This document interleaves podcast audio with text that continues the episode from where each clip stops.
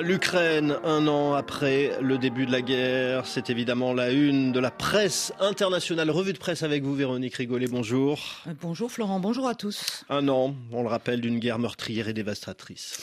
Oui, à la veille de cette date euh, anniversaire, de nombreux quotidiens publient aujourd'hui des suppléments euh, spéciaux, à l'instar de la Repubblica, sur ce conflit brutal né au cœur de l'Europe et qui change le monde, nous dit le quotidien italien. Un an d'une profonde tragédie humaine estime le New York Times, alors que le Guardian, lui, eh bien, détaille euh, les ravages d'une guerre d'usure qui a poussé, dit-il, des millions d'Ukrainiens à fuir leur pays, alors que plus de 7000 civils ont été tués, dont des centaines d'enfants. Un conflit qui a sans doute coûté la vie à plus de 100 000 soldats ukrainiens également, nous dit encore le quotidien britannique, qui tout en saluant le, courage et la détermination étonnant des Ukrainiens, eh bien, s'inquiète euh, des coûts, dit-il, qui augmentent de jour en jour alors que la guerre n'est pas prête de se terminer.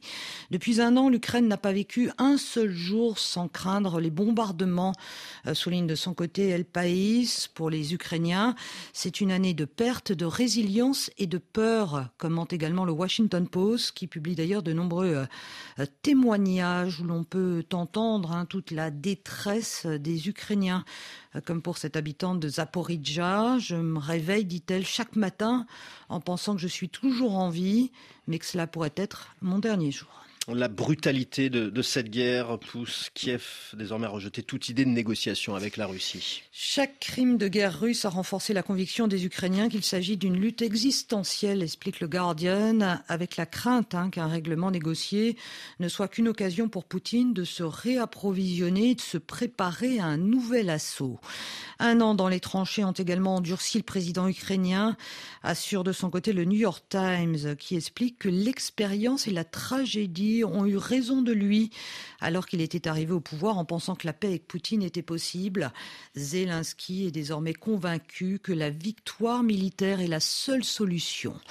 Alors que le conflit va entrer demain dans sa deuxième année, rares sont en tout cas les éditoriaux de la presse hein, qui appellent à une paix négociée dès maintenant, euh, comme le prône en tout cas le philosophe allemand Jürgen Habermas dans le sous de Chot Zeitung.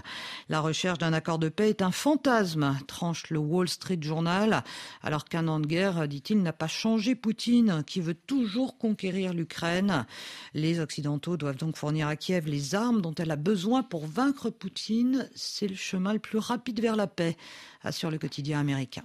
Dans la presse internationale également, Véronique, la crainte d'une flambée de violence au Proche-Orient après un nouveau raid israélien meurtrier en Cisjordanie hier. Oui, un nouveau raid antiterroriste israélien qui a fait 11 morts et plus de 100 blessés hier à Naplouse, rapporte le New York Times, euh, qui rappelle eh bien qu'un raid similaire hein, s'était déjà soldé par la mort de 10 Palestiniens le mois dernier à Jenin. Un massacre dénoncé par les autorités palestiniennes et qui menace de provoquer un nouveau bain de sang, redoute le correspondant du Guardian. Une crainte partagée par le Haaretz qui s'interroge sur la nécessité d'ailleurs d'une telle opération Naplouse, euh, qui plus est en plein jour au milieu de la population civile, au risque maintenant, nous dit le quotidien israélien, eh bien de déclencher des attaques de vengeance et des roquettes depuis Gaza.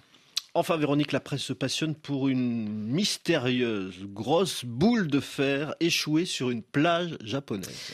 Ouais, ce nouvel objet non identifié intrigue la presse, hein, qui décrit à l'instar de l'Asahi Shimbun une grande et mystérieuse sphère métallique, 1,50 m de diamètre de couleur brun orangé et qui est donc apparu mardi dernier sur une plage au sud de Tokyo. Les autorités locales ont admis qu'elles n'avaient aucune idée de ce que c'était, rapporte le Guardian, mais tout en écartant néanmoins tout risque d'explosion. Rien n'indique qu'il puisse s'agir d'un objet espion ni de Chine ou bien encore de Corée du Nord, souligne de son côté le New York Post.